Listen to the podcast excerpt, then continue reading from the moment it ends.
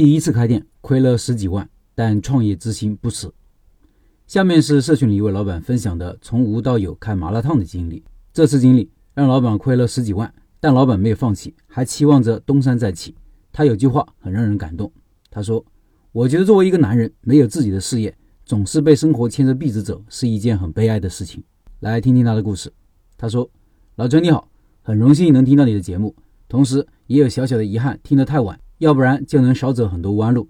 你的节目很接地气，不像有些创业类节目讲的都是一些虚头巴脑的东西。在喜马拉雅上听到你讲的很多社群与朋友分享的一些经历，感觉收获颇大。长话短说，聊聊我的开店经历吧。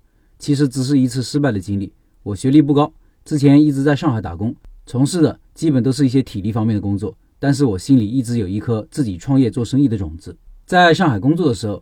我在路边看到很多麻辣烫、烫菜馆之类的小店，生意很好，有些甚至还要排队。我老婆也比较喜欢吃这个，所以就特别留意了这个项目。于是网上找了很多这种加盟的麻辣烫的连锁店，也去考察过好几家，到他们直营店看过。后来感觉加盟费太高，有些不靠谱，就没有入坑。接下来就是查找这类小吃培训学校，后来在普陀区的一个小吃培训中心学习了。那时候学费不高，三个项目加起来才三千多块。我重点学习的是麻辣烫。又顺带学习了卤味和烧烤，十天之内就全部学完了。后来就信心满满的准备筹备开店的事情，在上海也看了很多门店，转让费太高，承受不起。于是我和老婆商量，年底就辞职回家，过了年就再没有回上海。我们老家是一个三线城市，一七年的时候花了将近一个月的时间，在一个新开发的大学城附近找了一个门面，租金一年三万，里面还需要自己装修。这个选址也许就是我失败的开始。这个店面在大学侧面街道。附近也开了很多各类小吃店，从大学走过来要十分钟左右。附近还有几家私立中学，想着都是年轻人，他们都喜欢逛街，店开起来应该会生意不错。学校后门有一条街，晚上是各种摆摊的，卖小吃的、生活用品、水果摊什么的都有。当时家里人也是劝过我，可以先摆个摊出来试试看怎么样。可是那时的我怎么也听不进去，一门心思要开店。后来店铺租下来就是装修、买设备什么的。原本以为这样一个小吃店五六万就能弄下来。结果花了将近十万，等装修好，全部东西弄好，又花了将近半个月时间。然后就是筹备开业的事情。一开始的试营业也请了很多朋友过来捧场，看着热热闹闹，就信心满满的开始了。刚开业搞活动，进来的顾客还不少。那时候我和老婆两个人忙起来也是手忙脚乱的。烫菜馆早上不营业，主要是准备食材，菜市场买菜回来串串什么的。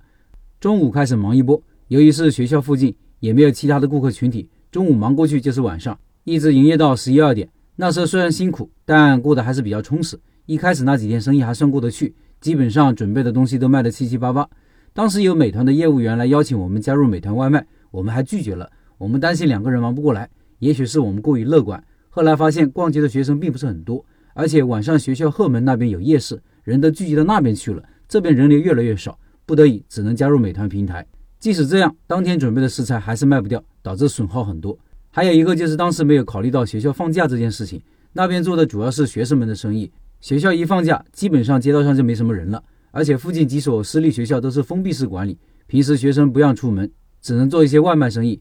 学校放寒暑假那两个月，基本是处于停业状态。我们撑了半年多，还是熬不过去了。后来以两万的价格将店铺带部分的设备转让，惨淡收场。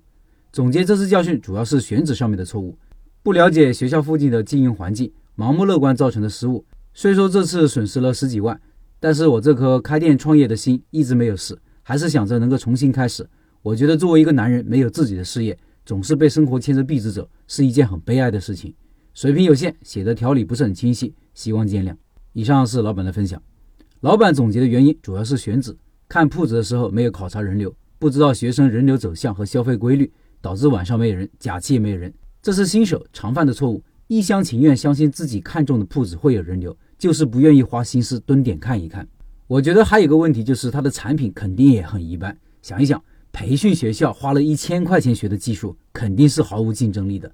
这个老板估计当时也没有察觉，毕竟是第一次开店，只关注了产品的有无问题，没有重视是否有竞争力，是否能留得住人，甚至通过产品吸引人过来。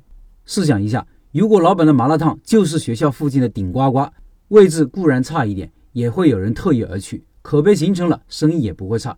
我们身边这样的店铺不少，位置不好，但凭借着有吸引力的产品，把生意弄得红红火火。每个城市都有这样的店。